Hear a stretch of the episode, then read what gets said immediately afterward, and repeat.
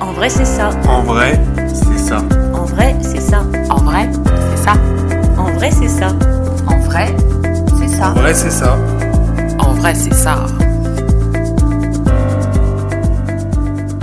En vrai, c'est ça, le podcast qui pique là où ça fait du bien. Explorer et questionner la santé sous toutes ses coutures. Idées reçues, inconscient collectif, réseaux sociaux, Internet, autant de prismes qui déforment la réalité. Prenons le temps d'écouter ceux qui expérimentent au quotidien et racontent. En vrai, c'est ça. Bonjour, je suis Estelle Barrellon, pharmacienne et naturopathe, et je cherche avec vous la meilleure façon d'aborder sa santé.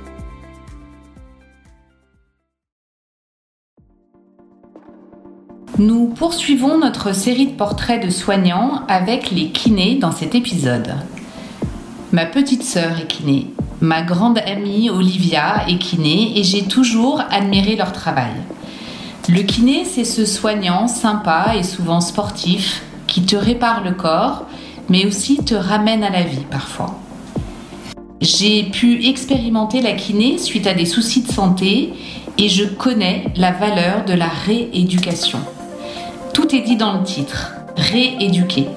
Réapprendre les gestes physiologiques parfois oubliés, malmenés par la maladie. Le kiné, c'est ce soignant que tu vas voir tout cabossé, plein de doutes sur le futur et qui te rassure, t'apprend les bons gestes et te rappelle que le mouvement, c'est la vie. En vrai, c'est ça, rencontre aujourd'hui deux kinés, Jean-Christophe et Gwenaël. Jean-Christophe est un kiné expérimenté, Gwenaël sort à peine de la fac. Avec eux, nous allons chercher à comprendre leur quotidien, leur formation et leur motivation. Bonne écoute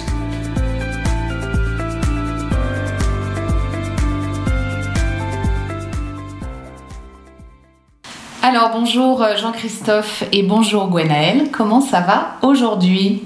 Eh ben, ça va très bien, merci. Bonjour Estelle, ça va, super. Alors, je suis hyper contente de vous recevoir et ma première question, c'est celle que j'ai posée aux médecins quand euh, je les ai interviewés. C'est pourquoi vous avez choisi ce beau métier de kiné? Alors, euh, je commence. Euh, moi, en premier lieu, et je pense que c'est ce qui se passe pour beaucoup de jeunes de nos jours, c'est que je voulais faire un métier qui était dans la santé. Donc, je me suis orientée vers la première année commune des études de santé, Mhm. la PACES à l'époque.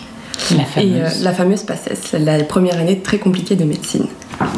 Et euh, du coup, pendant mon cursus, en fait, pendant la première année, euh, j'ai réalisé un stage de seulement deux jours chez un kinésithérapeute pour découvrir le métier, étant donné que je n'étais jamais allée chez un masseur kinésithérapeute avant. Ok. Et euh, j'ai beaucoup, beaucoup aimé en fait euh, la- la- l'aspect de- d'être proche du patient, de pouvoir communiquer avec le patient.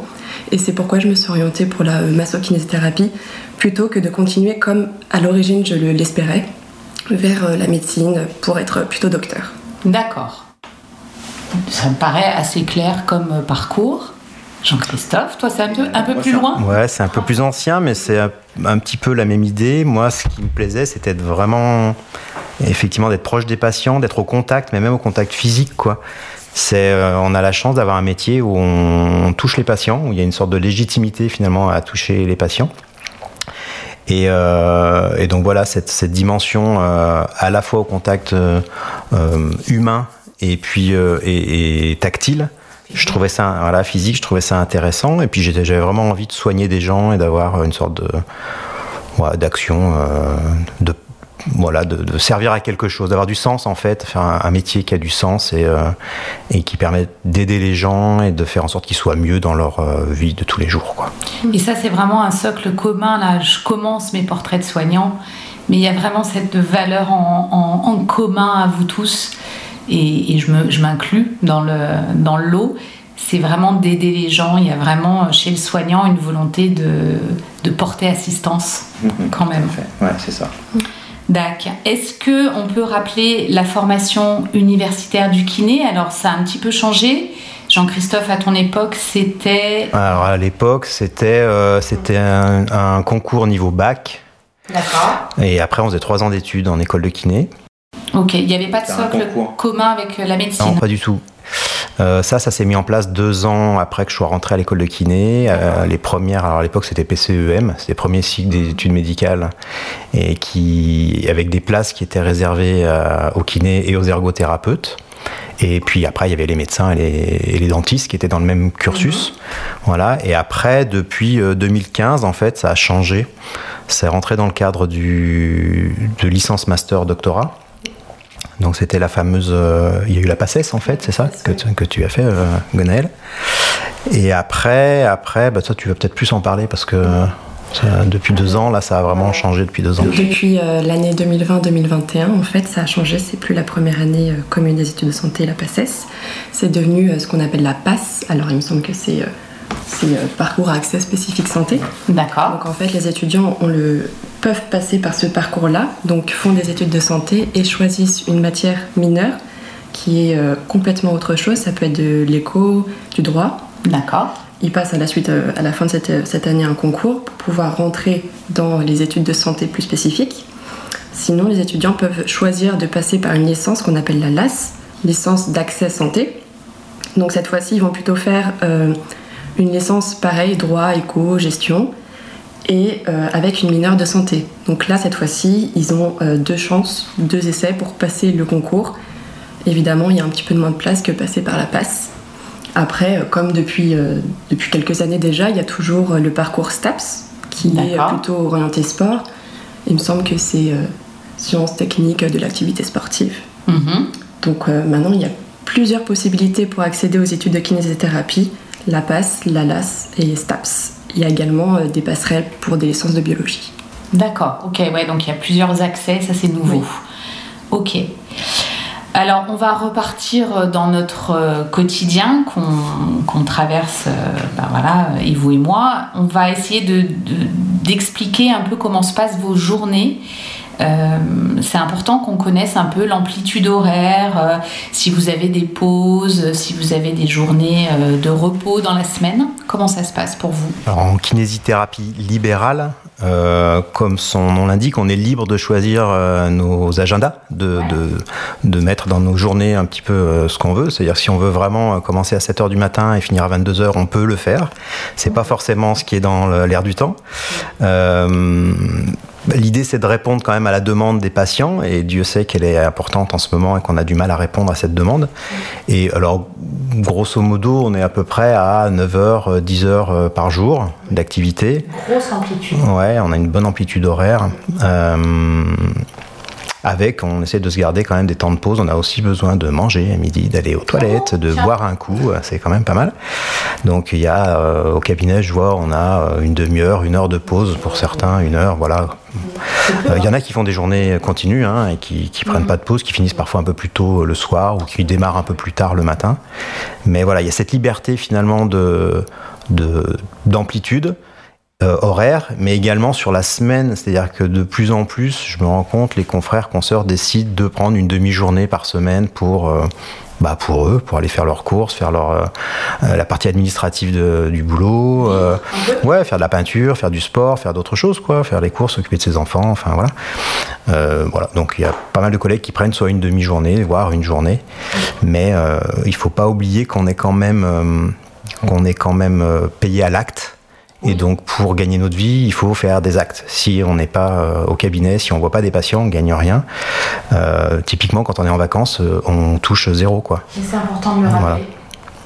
Donc, euh, donc voilà, il faut quand même qu'on soit présent dans nos cabinets pour pouvoir avoir un salaire en fin de mois. D'accord. Et puis quand j'ai parlé de ce podcast à ma petite sœur qui est kiné, elle m'a dit est-ce que tu peux parler du fait que euh, ben voilà quand on est dans notre journée, on est sollicité et il n'y a presque pas de pause en fait. C'est-à-dire que c'est un espèce de déroulé d'heures et, et en fait on est concentré euh, presque euh, chaque minute. Ouais, c'est vrai, il y a un vrai enchaînement en fait de patient à patient. Quand les uns ont terminé, les autres arrivent.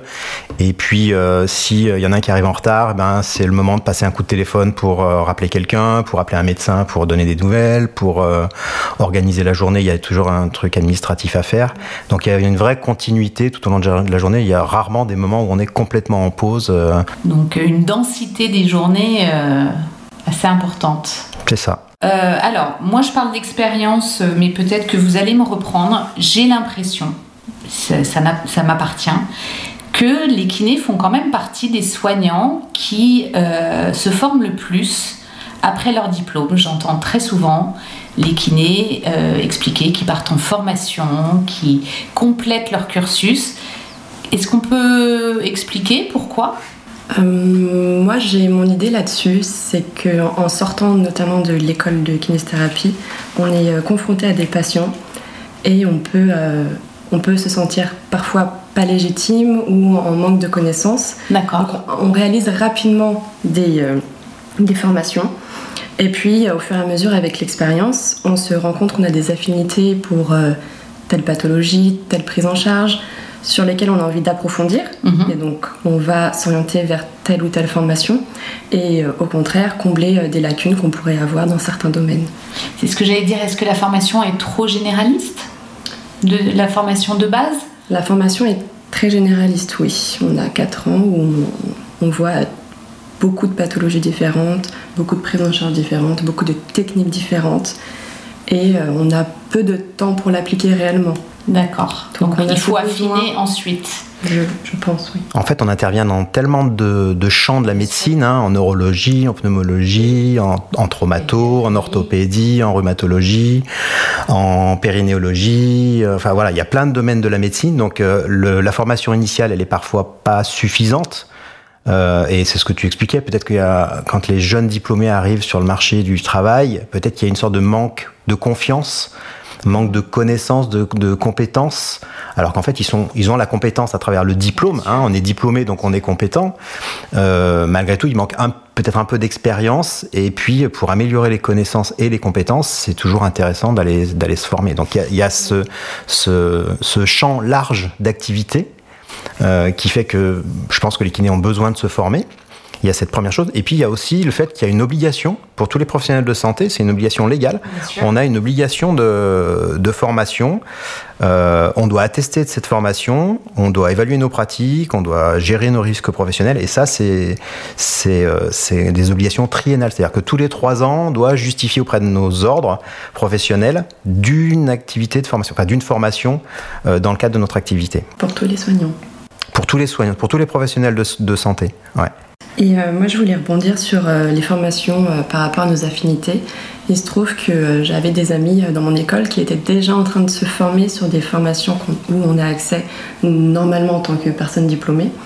Ils, ont ils avaient déjà réalisé des formations, notamment pour se spécialiser après dans la rééducation, par exemple, de la main ou la rééducation de l'épaule. D'accord. Déjà, au cours des études, au cours des études, ils commençaient déjà des formations pour approfondir certains domaines parce qu'ils savaient qu'ils voulaient travailler dans ce domaine-là. Et c'est vrai que tous les soignants, cette obligation de formation, après, euh, moi je constate que certains corps de métier le, suivent moins. Alors après, est-ce que c'est une, histoire de temps? Est-ce que c'est une histoire... La, la, kiné, ça bouge beaucoup aussi au niveau technique, au niveau matériel Ouais, au niveau des connaissances même, il euh, y a des, des protocoles qui sont euh, qui sont mis en place. Il y a des euh, comment dire des référentiels, des, des, recommandations qui évoluent. Alors je pense que c'est le cas aussi dans d'autres professions hein, de, de, santé. Hein. Du coup, il faut quand même se tenir au courant de ce qui est ce qui est au goût du jour. On, on est censé travailler selon les données actuelles de la science. Hein. Donc il faut quand même qu'on soit au courant de ce que c'est que les données actuelles de la science. Hein. Et donc euh, et donc voilà, il y a, il y a cette euh, donc je disais la variété des spécificités, il y a la performance et, euh, et la compétence qu'on veut améliorer, la curiosité dans certains domaines. Et puis euh, après, on a le problème dans notre activité de savoir si on reste un généraliste de la kinésithérapie, où on va prendre euh, des bébés euh, qui ont des problèmes respi, on en reparlera peut-être un petit peu après, mm-hmm.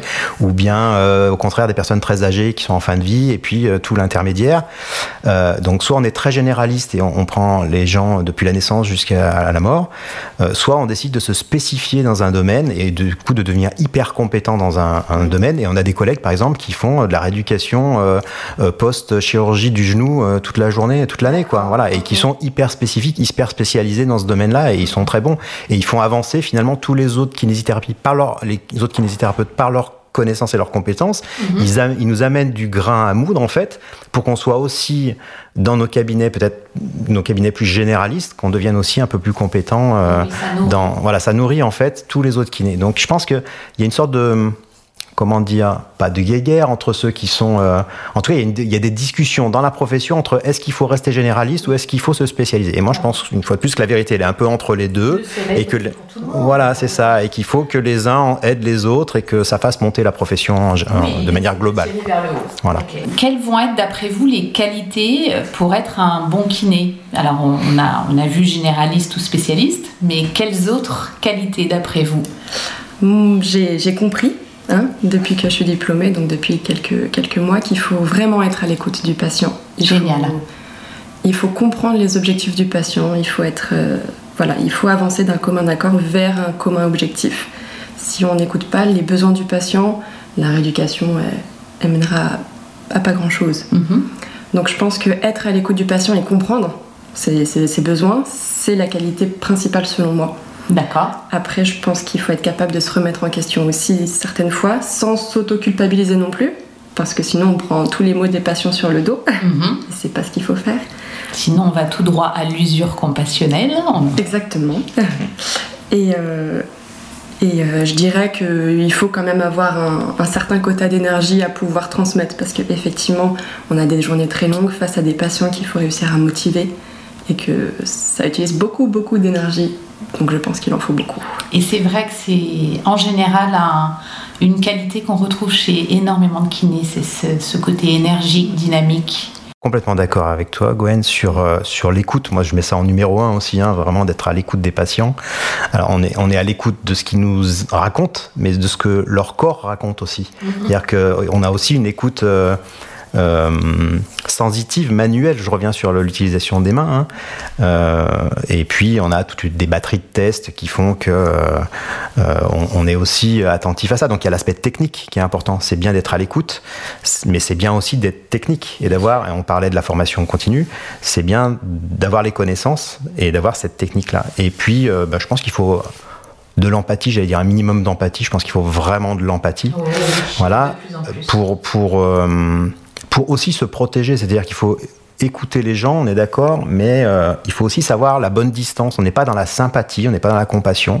Il faut être à la bonne distance pour, euh, pour être vraiment à l'écoute du patient, de ses problématiques, mais tout en se protégeant, en se protégeant soi-même et pour garder justement cette énergie dont tu parlais tout à l'heure. Voilà. Donc c'est important de garder cette énergie, de ne pas se faire pomper l'énergie par des patients qui sont parfois euh, ouais, très, euh, qui nous absorbent quoi, dans leur, dans leurs problématiques. Voilà. Alors tu, tu, me tends une perche pour euh, la question suivante. Justement, vous êtes face à la douleur, à la souffrance toute la journée. Et comment on gère cette distance, justement? Mettre le, le, curseur au bon endroit Gwen, toi qui viens de commencer, tu dois parfois pas le mettre au bon endroit, ce curseur? Ça a été quelque chose de très compliqué pour moi au départ. Euh, je prenais beaucoup la douleur des patients sur moi. Je me suis même bloqué le dos pour une kinésithérapeute, mmh. c'est le comble. Parce que je prenais beaucoup les douleurs des patients sur, mon, sur moi. Donc j'ai réussi à, mettre une, distance justement en fixant les objectifs du patient, en leur, dit, leur demandant votre douleur, quand est-ce qu'elle vous gêne au quotidien, comment on peut faire pour l'améliorer, est-ce que vous savez déjà l'améliorer? Et ça peut être également intéressant de comprendre la nature de cette douleur. Est-ce que c'est une douleur qui est plutôt euh, d'origine mécanique auquel moi je peux répondre en tant que kinésithérapeute? Est-ce que c'est une douleur plutôt psycho-émotionnelle auquel je peux aider, mais je peux également réorienter vers nos collègues, peut-être plus, plus spécialisés dans la psychologie que moi, qui pourraient apporter de meilleures aides euh, C'est quelque chose de compliqué sur lequel je travaille encore. Et je pense que... À mon avis, tu travailleras toute ta carrière voilà, là-dessus. Exactement. C'est comme ça que moi j'arrive à mettre des distances en fixant des objectifs avec le patient, vraiment j'insiste dessus, pour réussir à les atteindre et pour nous mettre un but qui est peut-être autre que juste diminuer la douleur. Diminuer la douleur dans quel contexte Comment Comment on peut le faire ensemble Et ensemble, pas que moi. Alors ça, ça on, va, on va y revenir, hein, mais le ensemble, objectif commun, je crois que vraiment c'est hyper important. J'y sais, toi, après toutes ces années, comment. Ouais, je, je, oui, c'est vrai, je vais te faire passer pour l'ancien, là, un peu, mais. Euh, gestion de la douleur, je pense qu'on a la chance d'avoir un métier, quand même, où les patients viennent nous voir et ils savent qu'on va. On, on, on, va les, on va améliorer les choses. On a un métier qui a, comment dire, des, qui nous permet d'apporter de, des solutions confortables voilà, et sans agressivité euh, à nos patients. Nous, on va amener du confort quand même dans nos séances et c'est hyper gratifiant pour nous aussi de savoir qu'en général, en fin de séance, ils sont mieux qu'en début de séance. Voilà. Et au fur et à mesure du traitement, l'idée c'est quand même qu'il soit de mieux en mieux, qu'il soit, et en particulier sur la douleur. Et euh, si on arrive à, faire échapper complètement la, douleur, on est ravi, mais on n'est pas des magiciens non plus. C'est aussi l'apprentissage de la gestion de la douleur. quoi. C'est euh, euh, comment on fait pour que les patients acceptent de de vivre parfois avec des douleurs qui sont très anciennes, très chroniques. euh. Donc on a des outils pour ça. hein. Ça va être, euh, ben, tout le monde pense au massage par exemple, qui, est qui reste un outil et qui doit pas être exclusif. On est bien d'accord. Et souvent les patients viennent nous voir en disant il faut que vous me massiez parce que euh, parce que ça fait du bien. Oui, mais si je vous masse, je deviens votre doudou quoi. Je voilà. Et c'est pas l'idée. L'idée c'est qu'ils soient capables un jour de, partir du cabinet avec des solutions et sans nos deux petites mains qui vont les masser parce que voilà, le massage ça reste un outil seulement. Après on a des tas d'autres outils. On a la physiothérapie. Euh, moi je pratique l'hypnose donc euh, on peut on peut donner voilà on peut donner aussi des conseils en auto-hypnose euh, sur la gestion des douleurs. Et puis après il existe en, voilà en physiothérapie les, les TENS. je sais qu'il y a des, des centres antidouleurs qui proposent ça à leurs patients pour partir parce qu'on parlait de la typiquement de la douleur là. hein, donc il, existe des outils comme ça, que ce soit des outils très physiques, soit de physiothérapie, soit plus ouais en allant un peu sur du psycho-émotionnel, Ouais, je pense l'hypnose. qu'il est important le côté psycho-émotionnel dans la douleur, c'est évident. Surtout de nos jours. Ouais, c'est sûr. En conclusion, j'avais prévu, je pense que vous l'avez lu, j'avais prévu de mettre euh, le texte que Major Mouvement avait, qu'il a rendu célèbre. Un très, moi, je trouve un très beau texte.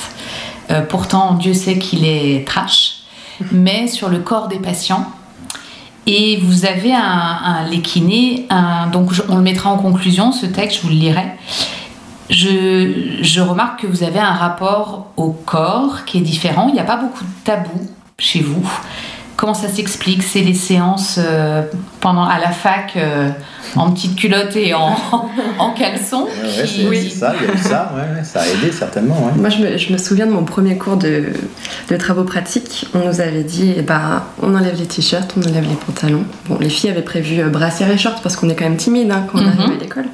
Et, euh, et ben, on va se regarder de la tête aux pieds et on va faire une analyse de nos corps.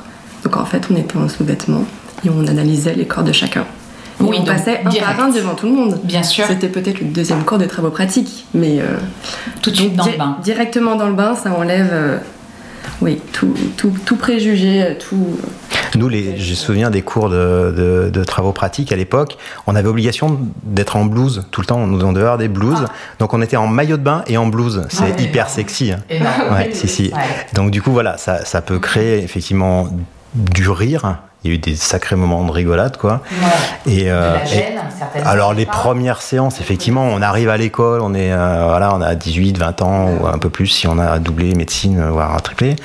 Euh, euh, donc on- oui, il y a quand même cette gêne qui peut cette- qui peut exister, mais il y a en- il y a une bonne ambiance quand même dans ces, ces formations. On est déjà dans l'humain. Si on fait ses boulots, c'est pas par hasard. Donc il n'y a pas de jugement.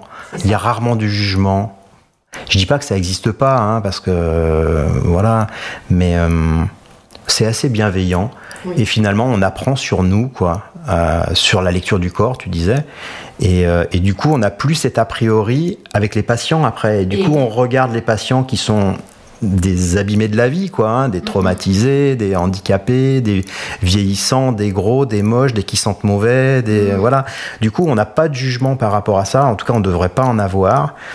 Et euh, et voilà quoi. Euh, ça, ça peut aussi poser la question ensuite. Je disais tout à l'heure que que hum, qu'on était des masseurs aussi, qu'on avait qu'on avait parfois même Ouais, on est masseur, kinésithérapeute, rééducateur, euh, qu'on avait la légitimité à toucher les gens. Il faut malgré tout pas oublier que euh, légalement, on est quand on touche les gens, on est dans leur sphère intime, quoi. Donc il faut il faut vraiment avoir conscience de ça. Il faut demander l'autorisation. Il faudrait demander l'autorisation à ce qu'ils nous autorisent à ce qu'on les touche, parce qu'on est dans leur sphère intime. Et, euh, et on le fait pas toujours parce que justement on a tellement ce manque de tabou par rapport au corps et que peut-être que les patients quand ils viennent nous voir ils savent que euh, peut-être qu'on va les toucher et, euh, et les masser ou les mobiliser qu'on aura besoin de nos mains. Euh, donc il y a une sorte de non-dit. Mais je pense qu'il faut pas oublier qu'il y a certaines personnes qui aiment pas ça, quoi. Bien et sûr. quand on demande aux gens euh, de se déshabiller, bon, typiquement, il y a des gens qui se mettent limite à poil, quoi, pendant la séance, voilà. Mhm. Et puis d'autres qui, qui gardent leurs vêtements. Donc il faut pas être trop agressif non plus en leur disant, non, mais je vous ai demandé de vous mettre en sous-vêtements. Non, c'est qu'ils aiment pas ça, quoi. Mhm. Donc ces gens-là, si déjà au départ ils sont pas super à l'aise avec leur corps et qu'ils veulent pas nous le montrer à la première séance, il faut l'accepter. Ça viendra peut-être à la deuxième, la troisième, une fois que la, la relation de confiance sera installée. Et il faut qu'on soit, qu'on soit aussi humble par rapport à ça et qu'on sûr. et qu'on qu'on puisse travailler même par-dessus les vêtements. Ça pose pas de problème de travailler par-dessus les vêtements. On a parfois besoin de voir les corps pour voir des cicatrices, voir des, des, euh, voilà, des tuméfactions, des hématomes, des choses comme ça. Mais on peut tout à fait travailler euh, habillé. Quoi. Voilà. Il y a des choses sur le consentement dans vos études?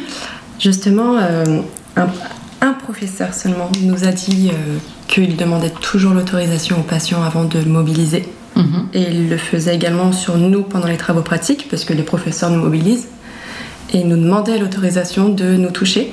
Et j'essaye de l'appliquer au maximum Mhm. également durant mes séances, mais effectivement, la majorité du temps, enfin une grande partie du temps, j'oublie ou je le fais de manière automatique. Et après, je retire mes mains et je leur dis est-ce que je peux mobiliser vos cervicales par exemple? Mhm.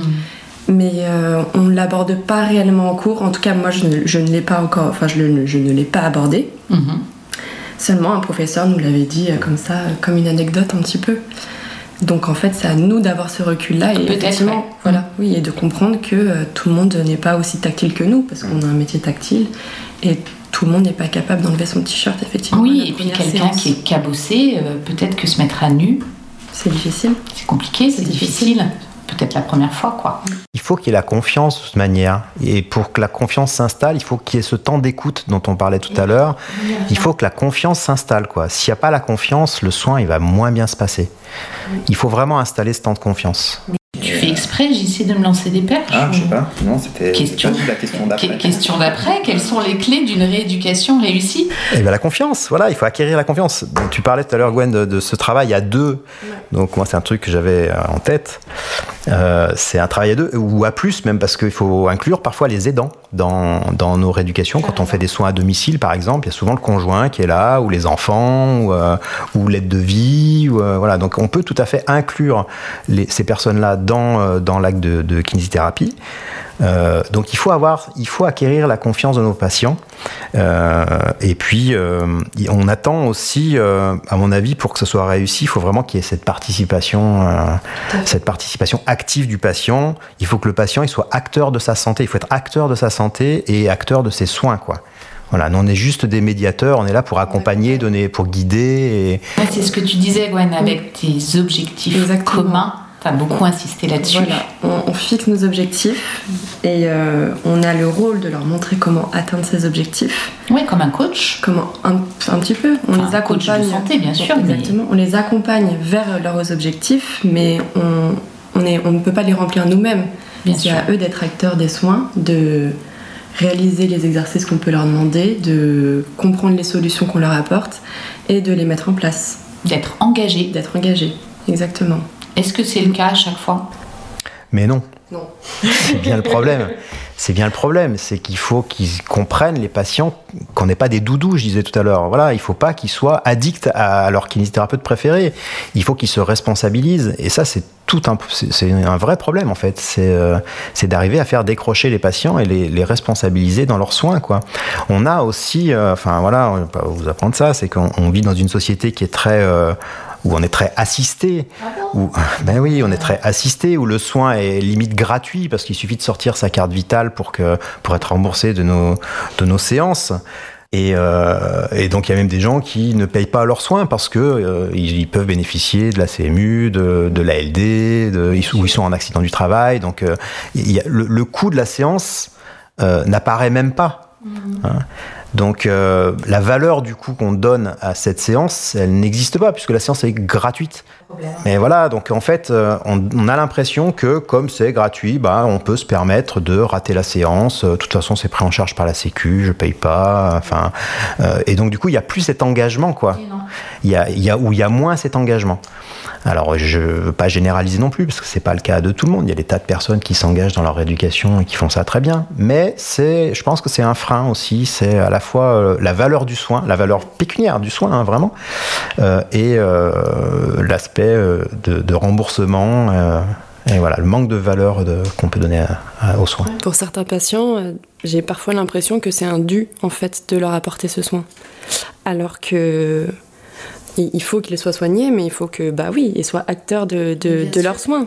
On, on va pas les, les soigner nous, on va pas les guérir, on n'est pas des on n'est pas des magiciens comme disait Jean-Christophe, ni des gourous. Euh, on, on peut pas. euh, On les voit une fois, deux fois, trois fois dans la semaine, pendant une demi-heure ou plus. Mais tout le reste du temps, ils sont avec leurs problématiques de, de leur handicap, leur euh, voilà. Donc il faut que les conseils qu'on peut leur donner euh, pendant la courte séance d'une demi-heure, euh, euh, deux fois par semaine ou trois fois par semaine, que ces conseils-là, ils se les appliquent. Voilà, donc il faut qu'ils soient à l'écoute aussi de ce qu'on a pu leur raconter et des exercices qu'on peut leur proposer. Est-ce que vous en parlez avec eux de ça? Qui doivent être responsables Ou est-ce que vous considérez que c'est implicite? Euh, moi, j'en parle. J'en parle très souvent. Des fois, c'est très compliqué, mais j'en parle. Euh, ça m'arrive même de leur demander s'ils ont fait leur exercice, et sinon, ben, on, on perd la séance parce qu'on refait les mêmes exercices et que je ne sais pas s'ils ont été euh, très efficaces. Et je leur euh, donne les mêmes consignes, et ben, pour la semaine prochaine, et ben, faites les mêmes Ah, exercices. tu refais la même Pas mal. refaites les exercices et on Mhm. verra si le traitement est approprié parce qu'on ne peut pas le savoir si vous faites pas les exercices. C'est un peu ma manière de faire pour l'instant. Elle va peut-être évoluer avec Ah, l'expérience. ça évoluera forcément. Après, on a des outils aujourd'hui qui permettent euh, de, que les patients repartent avec des, des fiches d'exercice. hein. on a des, des- des logiciels qui sont bien faits, des applications qui sont bien faites. C'est facile de, de faire des vidéos, de faire des photos. Moi, ça m'arrive souvent de faire des photos des, des patients en position d'exercice. Je leur envoie tout de suite en fin de séance sur leur téléphone portable. Ils n'ont pas d'excuses. Ils l'ont toujours avec eux. S'ils se rappellent plus exactement la posture, ils ont la photo et ils savent reprendre. Voilà. Donc il y a des vidéos. On les, on les guide sur des petits tutos ou des, des- des vidéos YouTube qui sont parfois très bien faites. Euh, voilà. On a plein d'outils aujourd'hui qu'on peut mettre à disposition des patients et il faut juste les guider sur, ces, sur l'utilisation de ces outils-là. On va parler justement un petit peu de, de- de valorisation euh, de, vos actes. Euh, ben, comme beaucoup de soignants, vos actes, ils n'ont pas été revalorisés depuis? Depuis 2012, Depuis. ça fait 10 ans en fait. Très bien. Ça fait 10 ans que ça n'a pas été... En plus, euh, vous êtes parfois au cœur de polémiques. Euh, la plus récente, c'est la rééducation respiratoire des bébés, qui a été un peu mise sur la sellette. Oui. Euh, Qu'est-ce qu'on dit de tout ça? Il y a deux questions dans ta question là. Il y a l'histoire de la respi et puis après il y a les revalorisations. Enfin, euh, pour la respi, pour la rééducation respiratoire, c'est un c'est euh, la haute autorité de santé en, en 2019 qui a dit que euh, la kinésithérapie euh, de désencombrement bronchique elle était non recommandée. Euh, voire contre-indiquée dans les cas graves de bronchiolite. hein. on parle de bronchiolite, c'est pas la kinésithérapie respiratoire. Le champ est beaucoup plus large que la bronchiolite. hein. la bronchiolite, c'est un truc très particulier dans la rééducation respiratoire.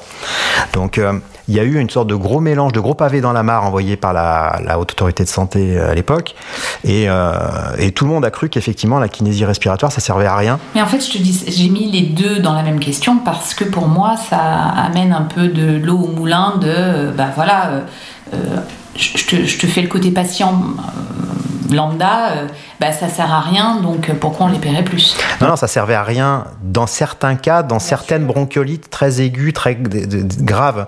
Et il y a eu confusion, il y a eu confusion dans l'esprit, dans l'esprit du grand public, mais même dans l'esprit des médecins qui sont nos prescripteurs. Alors c'est vrai qu'il y a 15 ans, les médecins prescrivaient beaucoup pour la rééducation respiratoire en hiver des bébés bronchiolites ou pas, parce qu'il y avait aussi des- juste des, des rhumes, des bronchites, des tas de choses comme ça.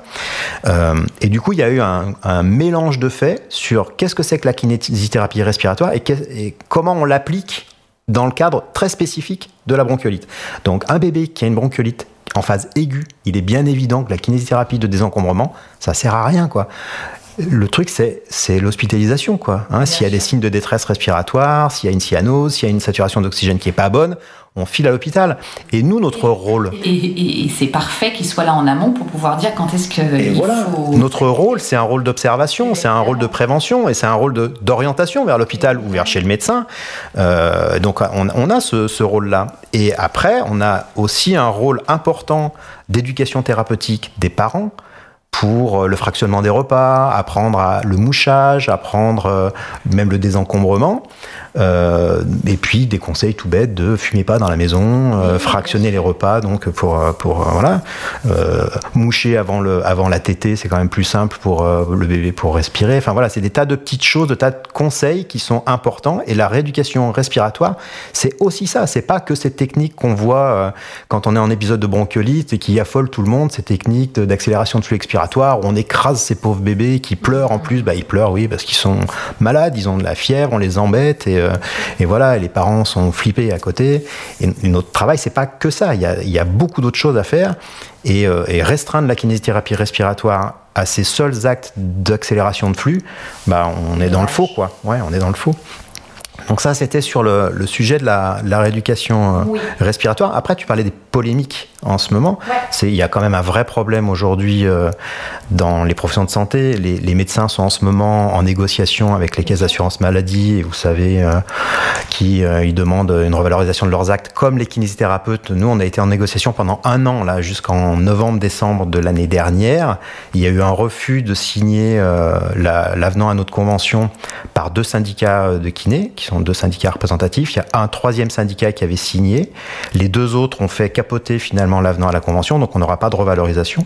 Parce qu'en fait, au-delà de la revalorisation tarifaire, il y a plein de contraintes qui sont euh, liées en particulier euh, aux problématiques de déserts médicaux. Donc, mmh. comment faire pour amener des professionnels de santé dans les déserts médicaux?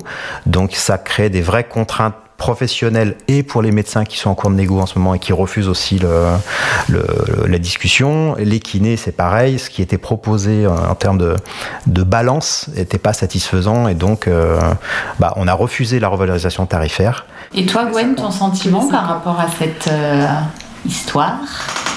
C'est un sujet qui est quand même compliqué, la revalorisation que nous, jeunes ma soeur kinésithérapeute, trouvons également injuste. Euh, étant donné que la contrepartie était quand même assez lourde. Donc ça a été refusé euh, par les kinés. Euh, pourquoi on n'est pas revalorisé, je ne sais pas, mis à part qu'on a dit non. Sinon, pourquoi on ne revalorise pas je, On a du mal à comprendre. Étant donné que maintenant, en fait, on a un grade master, étant donné que on a 4 ans d'études, étant donné qu'il y a un petit peu d'inflation, étant donné que on, de plus en plus d'études euh, ressortent, on doit toujours se mettre à la page, euh, lire les derniers articles pour euh, justement être performant. on réalise de plus en plus de choses quand même. On a de plus en plus de techniques, on a de plus en plus de matériel. Donc en fait, j'ai du mal à comprendre, on a du mal à comprendre, puisque j'en ai discuté autour de moi de ce sujet, pourquoi il n'y a pas de revalorisation mais tout ça, c'est un peu au-dessus de, au de nous. Et... Euh, bah, c'est de la politique. Après, c'est chaque, euh, enfin, chaque profession de santé euh, a le pouvoir de négocier avec les instances, avec les pouvoirs publics à travers leurs syndicats. C'est juste la règle. Aujourd'hui, c'est les syndicats qui négocient les revalorisations. on est cadré par des conventions entre, euh, entre l'assurance maladie et nos professions. On travaille aujourd'hui en moyenne à 17 euh, euros. voilà, l'acte moyen, il est à peu près autour de 17 euros la séance de kiné euh, d'une demi-heure. vous ajoutez, enfin, vous avez 50% de charge. c'est ça qui est important. On est à 17 euros, on est à 17 euros de l'heure, quoi, voire un peu moins. Donc c'est pas. Ouais, avant impôt. Oui. Ouais. Mm. Si on est à 17 euros la demi-heure, si on a 50% de charge, on tombe à 17 euros de l'heure, quoi, avant impôt. Voilà, ce qui n'est pas très cher payé. Donc c'est juste cette convention qu'on a tous signée. La solution, ça serait de se déconventionner, mais c'est pas, c'est pas forcément l'objectif. C'est, c'est pas très social de, de déconventionner. Ça. Menace de, ouais, les, médecins en ont parlé euh, il y a 15 jours. Oui, bon après c'est, pour mettre pression sur le gouvernement, sur le, sur le. Et en même temps, comment faire autrement? Enfin, les avec le coût de la vie qui augmente, moi j'ai une amie kiné qui m'a dit hier, je gagne moins bien ma vie qu'il y a 10 ans. Oui, après, on n'est pas les plus à plaindre non plus, parce que en fait, on, gagne notre vie. Pourquoi? Et on en parlait tout à l'heure, parce qu'on a des, des, journées qui sont longues. Donc, et comme on est payé à l'acte, si on fait 10 euh, heures par jour ou 11 heures par jour, en fait, on gagne notre vie parce qu'on fait des heures, parce qu'on fait des week-ends, parce que voilà, quand on, on voit des bébés euh, qui ont des problèmes de bronchiolite ou de bronchite, euh, bah, il faut être là les week-ends aussi, il faut être là, il faut être disponible les jours fériés. Donc, on a ces contraintes-là. Et du coup, effectivement, si on fait beaucoup d'heures, on gagne bien notre vie. Quoi. Ouais, Voilà. c'est ça. Mais au tarif horaire, euh, euh, on avait fait le calcul il y a quelques années, un kiné libéral, il gagne la même chose qu'un kiné à l'hôpital. C'est-à-dire, euh, voilà, enfin, on, on, euh, on est à- en début de carrière, on est à 1500, euh, 1500 euros par mois à peu près, et puis on monte en fin de carrière à 2003, 2500 euros par mois, quoi, à Eh l'hôpital. bien, euh, on va commencer un petit peu à, à- à refermer l'épisode. Euh, je, je me suis rajouté une question, tu vois, elle est, elle est, elle est marquée de ma main. Euh, parce que moi, je constate quand même un mal-être grandissant chez les soignants. Je trouve que j'entends de plus en plus de souffrances professionnelles. Je voulais m'informer du moral de vos troupes chez les kinés. Comment ça va, vous trouvez globalement? J'ai commencé à travailler le 23 juillet 2022. Oui, Pour l'instant, j'ai encore le moral. d'accord. heureusement. Euh, donc euh, je, je suis fatiguée parce que je, tra- je travaille beaucoup, je fais beaucoup d'heures. Je pense que je fais limite plus d'heures euh, au cabinet que la majorité des personnes. Je fais beaucoup de domicile également, ça prend de l'énergie, beaucoup d'énergie. Je pensais pas avoir autant d'énergie que ça, c'est vrai. Mais j'ai le, moral qui, qui tient. Malgré le fait que effectivement je, je travaille beaucoup et je le ressens pas forcément sur le compte bancaire. Donc des fois c'est un petit peu déprimant de voir que qu'on travaille beaucoup et que ben on n'évolue pas beaucoup financièrement. Mhm. Mais le moral reste quand même beau fixe pour moi, heureusement. Et tes, j'allais dire, tes, tes compagnons euh, de, de fac, est-ce que c'est le même ressenti? Est-ce qu'il y a un peu une, une déception quand on commence à travailler? Euh, Il y a une petite déception niveau financier. Oui. D'accord. Par Mais- contre, le métier reste passionnant. Voilà. Il y a une déception au niveau financier. Par contre, euh, il n'y a, pas- il y a pas de déception. Il n'y a pas de déception sur euh, comment les journées se déroulent, comment le métier fonctionne, euh, comment les journées se passent. Il n'y a aucune. euh, non, il n'y a pas de déception là-dessus. C'est juste également financier. Ouais. De se rendre compte qu'en fait, on travaille énormément et qu'on donne beaucoup de, de notre personne et que bon, bah, on n'a pas. de- pas beaucoup de- d'échanges en retour. Mais Ouais. voilà. Tu sais comment est le moral des troupes chez les anciens bon. Bon. Mais en fait, on a la chance quand même déjà de faire un, métier qu'on a choisi, Oui. qui, qui nous plaît, enfin qui est gratifiant. Euh, on rencontre plein de gens, on a des Bien choses à apprendre de toutes ces personnes. Euh, moi, je suis un passionné de mon métier, donc euh, j'aime me former, j'aime m'informer, j'aime former les autres, conseiller. Et, du coup, il y a tellement de choses à faire. Moi, c'est ce que je trouve génial dans ce boulot. Et du coup, j'ai pas du tout cette sensation de comment dire de, perte de morale, quoi. Enfin, non. Enfin, c'est tellement euh, joyeux. En plus, il y a une bonne ambiance au cabinet. C'est, enfin, c'est que du, pour moi, c'est que du plaisir. Après, euh, la- partie financière, il faut pas se voiler la face. J'imagine que nos, nos anciens, ceux qui partent à la retraite aujourd'hui, ont beaucoup mieux gagné notre vie que nous. Mais on peut trouver des solutions pour, euh, pour gagner un peu mieux sa vie aussi, en développant des activités annexes à la prescription médicale classique euh, de, kinésithérapie. On peut organiser des cours de gym, on peut euh, se former à d'autres techniques de, de, réhabilitation, de, de réathlétisation pour ceux qui font de la kiné du sport. Donc on sort du cadre en fait de la prescription médicale et là on va devenir des vrais libéraux avec une possibilité de pratiquer des tarifs qui, nous, qui nous semblent être justes sans être sous contrainte de, la sécurité sociale. Il y en a qui font de l'esthétique, il y en a qui font euh, de l'ostéopathie. Enfin voilà, on peut, on peut aussi développer d'autres types d'ac- d'activités. On peut aller faire de la prévention en entreprise, on peut aller faire de la prévention en milieu scolaire. Voilà, il y a des tas de solutions finalement pour, euh, pour peut-être gagner un peu mieux sa vie que d'être vraiment coincé par la, convention, par la nomenclature et d'être finalement des salariés de la Sécu, quoi. Et euh, on a un, décret de compétences qui est beaucoup plus large que la simple nomenclature, euh, c'est-à-dire les actes euh, remboursés par la Sécu. Notre décret de compétences est beaucoup plus large en termes de formation, en termes de conseils, en termes de voilà plein de choses. Donc il ne faut pas hésiter à aller chercher dans le décret de compétences des kinés pour avoir une autre, euh, d'autres formes d'activités qui sont plus rémunératrices. Ouais, alors du coup, moi, moi j'entends et c'est c'est ce que les, les médecins m'ont un peu dit aussi.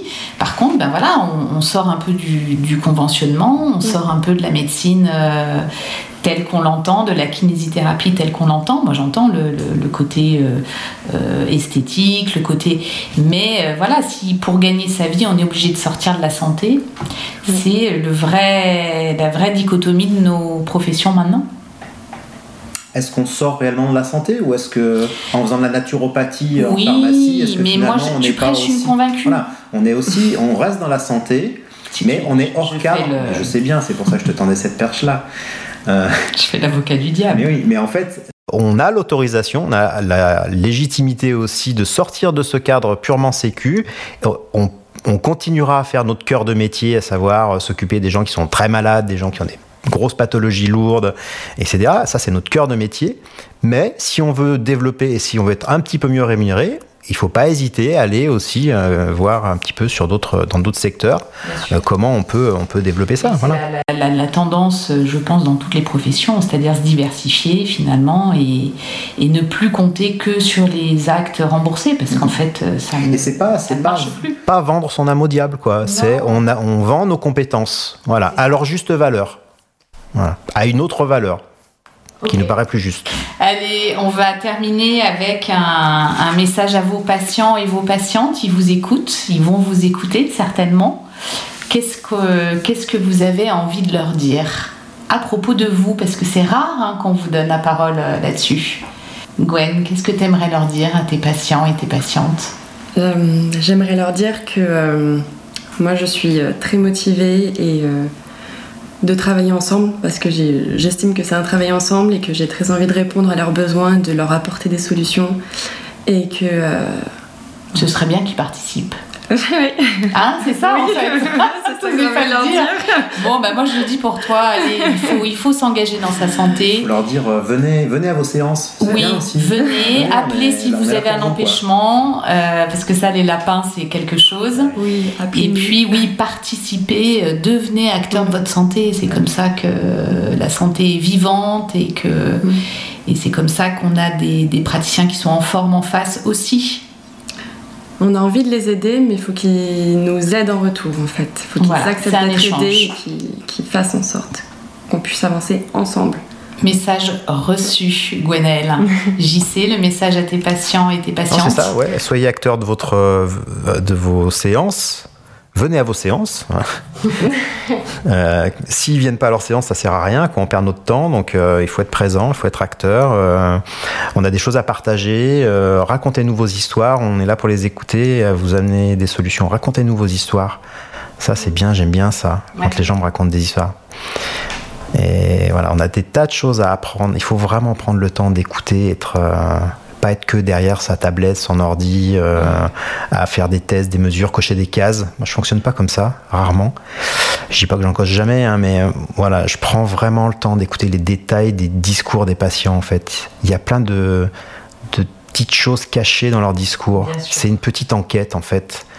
La première séance, moi je trouve ça juste génial. Les, les, deux premières séances, quand on découvre les nouveaux patients, voilà, c'est une nouvelle personne qu'on apprend à connaître et euh, voilà. Donc moi j'aime cette relation humaine en fait. C'est la clé peut-être d'une rééducation euh, réussie. Voilà, venez nous raconter vos histoires. Merci en tout cas Jean-Christophe Gwenel d'être venu.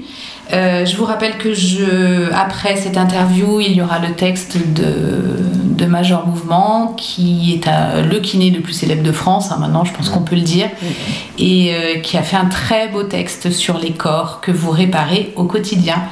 Merci JC, merci Gwenaëlle d'être venue jusqu'à moi. Merci, merci Estelle pour ton invitation, merci beaucoup. À bientôt. Salut.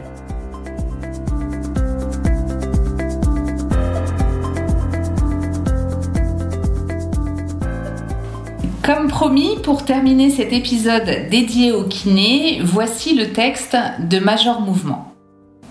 La pudeur s'exprime et le doute s'installe. Je le vois dans leurs yeux. Est-ce normal?